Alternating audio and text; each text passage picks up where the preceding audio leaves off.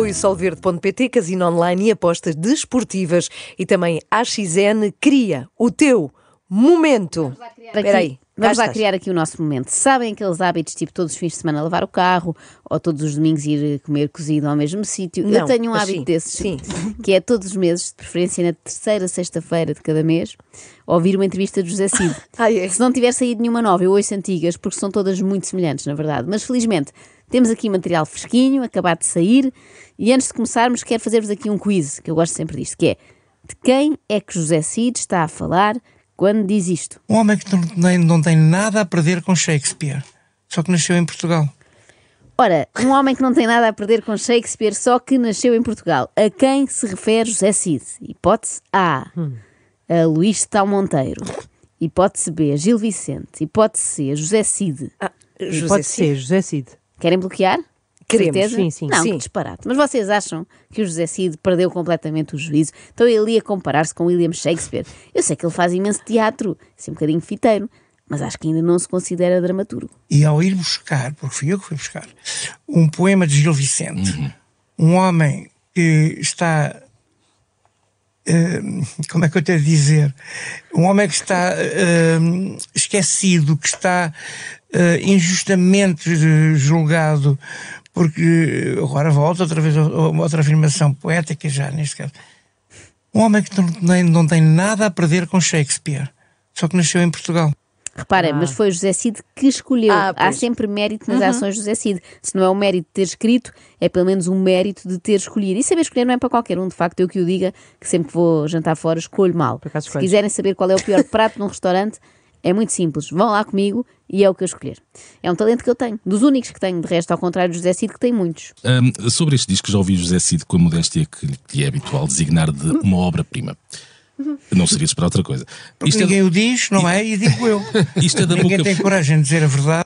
Muito bem, José Cid, a bravo. pôr o dedo na ferida, ninguém tem coragem de dizer a verdade, mas as verdades são para se dizer, e neste caso é José Cid é o maior artista da sua geração. Ai, desculpa, enganei-me.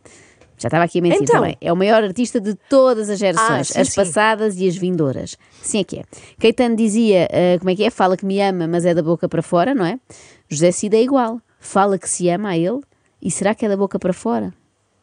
Mas isto é da boca para fora ou uma convicção genuína? É completamente. uma Não, não é da boca para fora. Uhum. Eu acho que isto é uma obra-prima.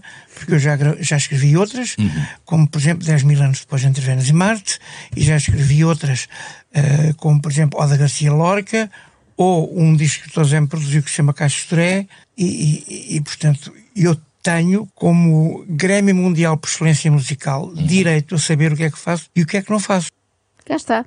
Faz sentido, estamos perante um homem que já produziu tantas obras-primas que sabe perfeitamente reconhecer uma obra-prima quando a vê. Olhem, se José Cid trabalhasse na construção civil, era o mestre de obras-primas. Muito bem, uma Não é? piada de empreiteiro. E é muito bom também a identificar as melhores bandas da Europa Ocidental. Eu volto a dizer, na minha modéstia habitual, que o 1111 foi a melhor banda da Europa continental. Hoje são bem senhores críticos e os senhores têm mania que sabem tudo. O Tizé sabe mais que vocês, porque toca e porque canta e porque está em estúdio. E, e, e- e pronto, mas finalmente atiro-vos isto à cara, agora tinha que ser hoje. Atiro-vos isto à cara, toma lá que já almoçaram. Pimba. Mas eu acho que eu acho que isto também era para ti. Para mim? Não sei se enfias a carapuça. Não. Aquela parte do- de pessoas que têm a mania que sabem tudo. Não, mas eu não tenho a mania que sei tudo. Eu nem sabia que o José Cid era Grêmio Mundial por excelência musical. É, é que eu sou Grêmio Mundial por excelência musical. Não é por uma carreira eh, faustosa de, de ser muito conhecido e não sei o quê. É por mesmo porque eu sou um musicólogo. Não é não sei quê. E agora, o momento mágico em que o jornalista deste podcast da Blitz, posto emissor, diz que Cid fez uma coisa rara: olhar para trás e falar sobre músicas do passado. E José Cid aproveita para desmentir na prática esta afirmação, falando de um dos seus álbuns mais recentes. Mas desta vez o Zé parou mesmo para olhar para trás, não é? Para ver o que é que tinha feito eh, e, e- e, pronto, incutir um olhar crítico. Eh, é raro eh, fazer esse exerc- exercício, não é? Está sempre a fazer discos sobre outras coisas, discos Eu sou novos. aquariano, portanto tenho esse alibi, não é? É coreano? Mas a verdade é que eu tinha feito, entretanto, um álbum brutal e que há um ano exatamente estava Se em número coreano era melhor do no que top K-pop, não é? K-pop. Ah, bom, não nos deixemos K-pop. distrair. Era uma não é? extraordinária em 2023. José Cid dizer-nos que afinal era, coreano. e nós nunca tínhamos desconfiado. Bom, mas no meio disto, não sei se notaram, mas eh, por esta é que eu não estava à espera. Pois não, que esse álbum de José Cid eh, tenha estado no top, eh, no número 1 um do Número top, um, não é? número um do top. Também Não, não, não, me não é percebi, isso. passou-me ao lado. Não é isso, o que eu não estava à espera é que o José Sim. Cid classificasse um dos seus álbuns como brutal. Ah, Então, Mas depois de, de ouvir tantas entrevistas, ainda não, habituaste, não te habituaste ao, ao auto-elogio de José Cid? Não, não é isso, Inês, é que só brutal parece-me pouco para um trabalho de José Cid, é escasso, não é? É preciso saber mais sobre esse álbum. que destornou inclusive os Pink Floyd do número 1 um, e que passou para o número. o- eles passaram o álbum e que se chama Vozes do Além, que não foi passado na rádio, que é um álbum brutal, que é um álbum eh, de rock sinfónico. Cá está. Consta que os Pink Floyd ainda hoje estão a tentar recompor-se dessa tarefa que foi ficar em segundo lugar no top de vendas da FNAC do Chiado, destronados por José Cid. Mas desculpem, eu interrompi-o logo agora que íamos ficar a saber mais sobre Vozes do Além. Poeticamente melhor que 10 mil anos, instrumentalmente é o mesmo nível, porque eu usei músicos também extraordinários, até se calhar melhores, porque o produtor era um super guitarrista, formado com 20 valores na Barclay, um super guitarrista. É por isso que eu não me Na Barclay? Sim. É um, É um é banco. um banco. É um ba- Assim, ele formou-se como gestor. gestor de clientes, mas depois mudou. É por isso que eu não me canso de ouvir o José Cid, eh, não tanto o rock sinfónico, não ouço muito, mas as entrevistas, porque ele, preocupado com o seu público, tipo eu, aqueles que ouvem todas as entrevistas, aqueles maiores fãs, não é? E sabendo que já decorámos todas as partes do seu currículo, brinda-nos agora também com o currículo dos seus músicos. O que me agrada profundamente, porque, porque eu sei provocar. E também sei que não estou a mentir, que é a última coisa que não me podem acusar. Eu não minto. Contesto, eu não, eu, eu, eu não contesto as coisas. Constato e digo o que é que constato. Mas mentir não estou. Pronto, posso ser o patinho feio da música portuguesa, posso ser o que vocês quiserem, mas a verdade é que eu e o Tozé gravámos um álbum extraordinário, é uma obra de arte. mais nada. Tem sim. selo de qualidade José Cid, portanto, vão à confiança. Só que é um bocadinho estranho, não é? Um- uma obra de José Cid ter selo de confiança de José Cid. Não é nada estranho. Quem é melhor que José Cid para avaliar José Cid? É quem o conhece há mais anos, Pois é o é. maior especialista em José Cides da Península Ibérica. Realmente é verdade. Outra sim. coisa que faz muito bem, mais uma a juntar à longa lista, é desconsiderar pessoas. Ele desconsidera cá com uma pinta que eu invejo, repara. O Roger Waters, por exemplo, Era o que me esteve, o Roger Waters é mais novo um ano do que o José Cid, esteve agora eh, em Pois, mas Portugal há pouco tempo. Coitadinho dele vocalmente e coitadinho dele mentalmente. As duas coisas. Por cá, vo- vocalmente parece um cão de canil municipal, daqueles. Está fatal, com a voz toda destruída. Um amador diria simplesmente, parece um cão, mas José Cid, que é um especialista em Sim. vitupérios, acrescenta de canil municipal, que é mesmo para magoar. Que é aquele cão mesmo, né? Sim, sim, que já está ali a dar as últimas, não é? Sem pedigree nenhum. Mas Cid fica até ofendido por estarem a compará-lo a esse badameco do Roger. Não, não, É uma só- comparação só- completamente tô- errónea. Estou apenas Até porque eu sou lado. poeta e ele não é poeta. Estou a ir pelo lado etário. Ele é um bocadinho É só mais. pela idade. É só pela idade. Só pela idade, exatamente. Foi pior isto da idade?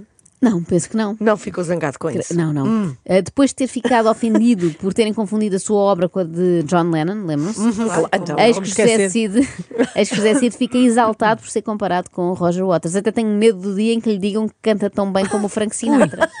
Um dia o Carlos do Carmo disse que eu era cabotino e desonesto. E eu disse, cabotino, de forma nenhuma, porque eu até acho piada ser cabotino e cabotinizar as coisas é um, é um projeto, é o meu projeto artístico.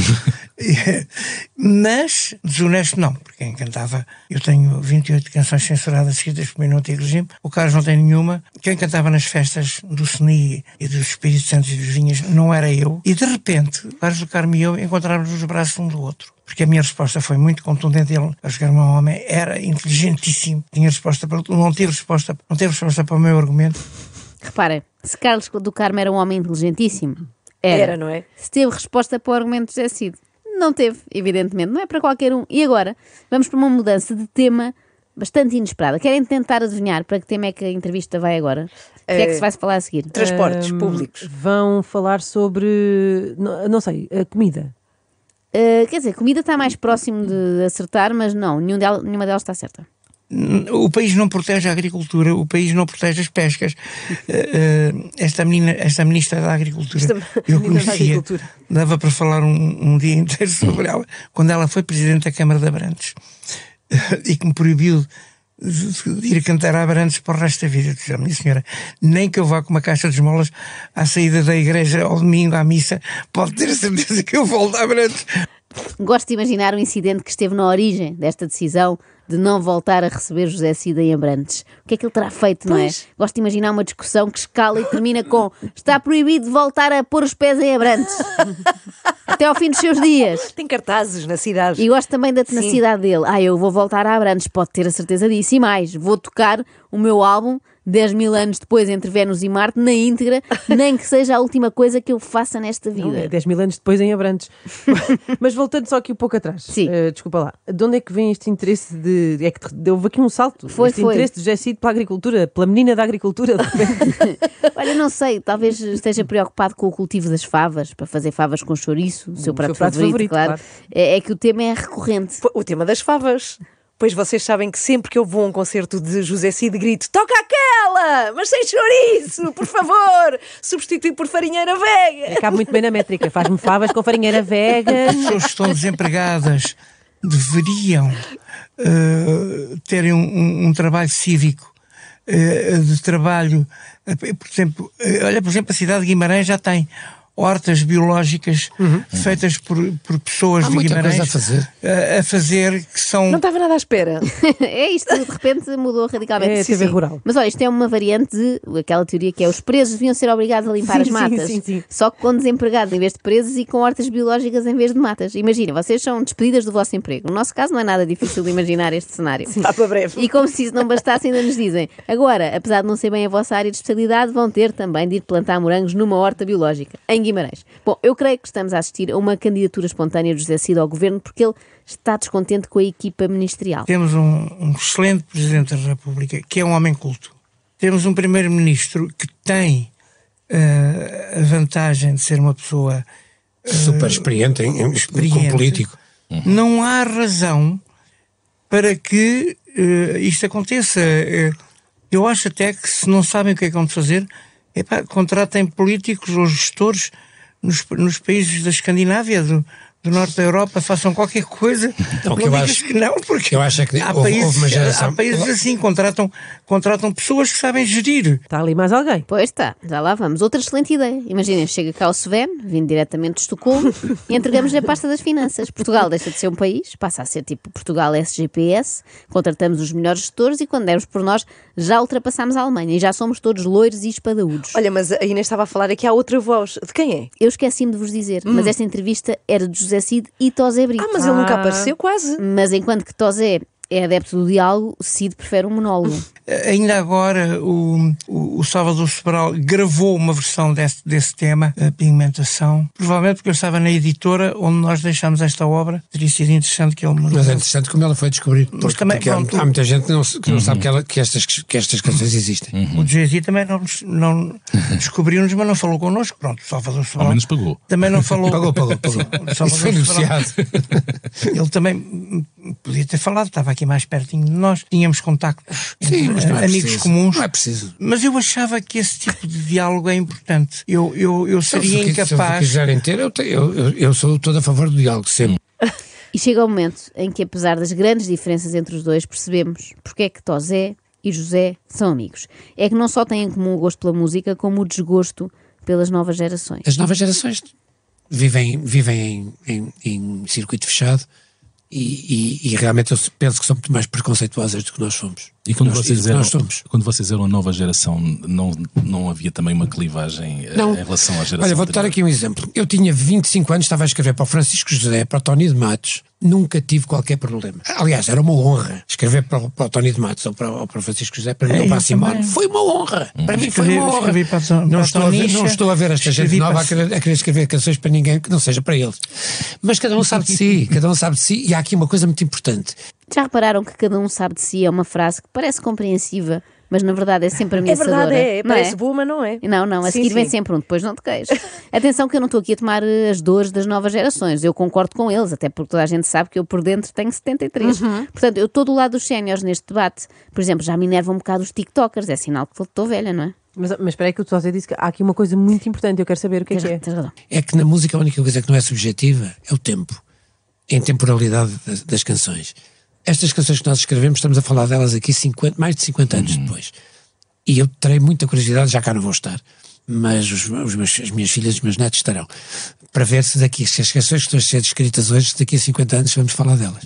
Cá está. Resta saber se Tosé Brito sempre foi assim ou se isto é da exposição prolongada a José Cid. Por outro lado, é esquisito dizer agora que as suas músicas são conhecidas por toda a gente, quando ainda há 30 segundos disse que era estranho o Salvador Sobral ter descoberto uma delas porque muita gente não sabia da sua existência. Mas pronto, se calhar combinamos aqui a 21 de abril de 2073 para aferir se alguma canção destes miúdos de agora chegou aos calcanhares de domingo em Bindonville. Se calhar, para, para se acalmarem, passamos a um tema menos polémico, tipo político. Ui, na política portuguesa depois do 25 de Abril. Eh, nem todos estavam lá para servir o país e muito menos para serem portugueses genuínos. Muitos deles estavam lá para ser multimilionários. Isso é mais agora. Graças a Deus. que Isso é mais temos- agora, peço desculpa. Nós temos. E foi sempre. Multimilionários na altura não havia Oh, muitos. olha, o Rosa Coutinho era o terceiro homem mais rico de Angola. O Mário Soares eh, trouxeram aviões e aviões carregados de, de- de- de dentes de elefante, ou pelo menos um Eu avião. não assino por baixo. Não assinas? Não assinas Agora por baixo porque não vinhas no avião. Eu não assino por baixo porque não sei, não, Ah, não, não tenho provas. A notícia é, foi a imprensa toda da época. uh, Um avião carregado de dentes de elefante e sabe-se mais de quê. Aliás, eu confrontei um dia Mário Soares, disse-lhe que, que não, não estava de acordo com ele, com a descolonização exemplar, de forma nenhuma. então claro que lhe disse. E o Mário Soares ficou de Pois. rastro. Foi aí que ele pensou deixar a política. Depois da agricultura, mais um tema altamente relevante numa entrevista sobre um novo disco, de José Cid e Tosé Brito, mas começa aqui a sentir-se alguma tensão entre estes dois. Os franceses eram É fantásticos. escolher a pessoa certa para o lugar certo. O de Gaulle, o de Gaulle conseguiu criar Para o. Johnny Hallyday e a, e a, e a Sylvie Vartan. que cultura tivessem francesa. nascido, se tivessem nascido em Santarém e na Trafaria não existiam. Bem, mas É nasceram em. França e, e existiram. Não existiam. Pois Aliás, existiam. Nós, nós, nós também tivéssemos, nós tivéssemos, se calhar estamos aqui a falar e se tivéssemos nascido no, no Azerbaijão também não existia. Também é verdade. Não, mas Portanto, para isso- mim, isso é tudo muito relativo. existe. Isso é muito relativo. Era o que me faltava. Vamos voltar, vamos voltar. Para mim, o Azerbaijão não existe. Outra frase que eu acho que ficaria bem numa t-shirt. É um negacionista do Azerbaijão. Sim. Cid. E ele agarra-se muito a esta ideia, tipo, se a Madonna tivesse nascido na chamusca, não era ninguém. Já ele, se tivesse nascido em Nova York, era o maior artista de todos os tempos. Era. Uh, não, desculpem, realmente enganei-me. Ele não era, ele é o maior artista de todos Ah, os tempos, bom. mas se fosse americano não tinha que estar sempre a dizê-lo, não é? Toda a gente saberia. Mas de facto, o Tosé Brito tem aqui um ponto. Se tivessem nascido em Baku, se calhar tivessem, tinham agora menos tempo para se dedicarem ao rock sinfónico. Eu vou dizer aqui uma coisa que me apetece dizer. Me apetece dizer. Eh, há muitos anos, eu não vou, eu não- nem, nem interessa dizer quem foi em França, foi, foi um presidente, mas é um presidente à prova de bala. Quando lhe fizeram a, a pergunta, quem, quem, no seu governo, no seu próximo governo, que você está a formar, quem vai ser o seu ministro da Cultura? A resposta dele foi: no meu governo, todos os ministros são ministros da Cultura. Isto foi dito por um homem completamente, chama-se Charles de Gaulle. E quando uma pessoa diz, no meu país, todos os ministros são ministros da Cultura, É um imbecil. Não é um imbecil, é um, é um visionário. Achas? Eu acho que é um imbecil. Acho que sim, porque em França não é, de forma nenhuma. Ou Não seja, podiam estar mais de A acordo. sintonia dessa Sim, sim. dupla é uma coisa quase Sim, sim. comovente, foi um momento mágico de cumplicidade entre estes dois. Um imbecil, Visionário. um visionário. Parece aqueles joguinhos que se fazem com os noivos na despedida de solteiro, Sim, sabem? sim, Ver se sim, eles se sim. conhecem bem antes de casar. Perguntam ao Jorge qual é o prato favorito dele e depois a Sandra tem de acertar. E normalmente funciona muito bem. É mais, vamos fazer o exercício para Vamos. terminar. Ana, tu és o Jorge. Tá bem. Inês, tu és a Sandra. Prato favorito do Jorge em um, dois, três. Bacalhau à pato. É isto. E é aí que decidem que é melhor não casar. Oh, amor. E Então, Tosé. Não sabias? E depois, e depois é sempre assim, discutem meia hora. Mas tu gostas de arroz de pato? Nunca me tinhas dito. Cid e Tosé já casaram há muito tempo, mas por este andar o divórcio deve estar próximo. Ou isso, ou então continuam juntos para sempre a resingar, não é? Embirrar um com o outro e com o Salvador Sobral, o Jay-Z, o Roger Waters, o Charles de Gaulle, com o Mário Soares, etc, Etc, etc. etc. extremamente desagradável.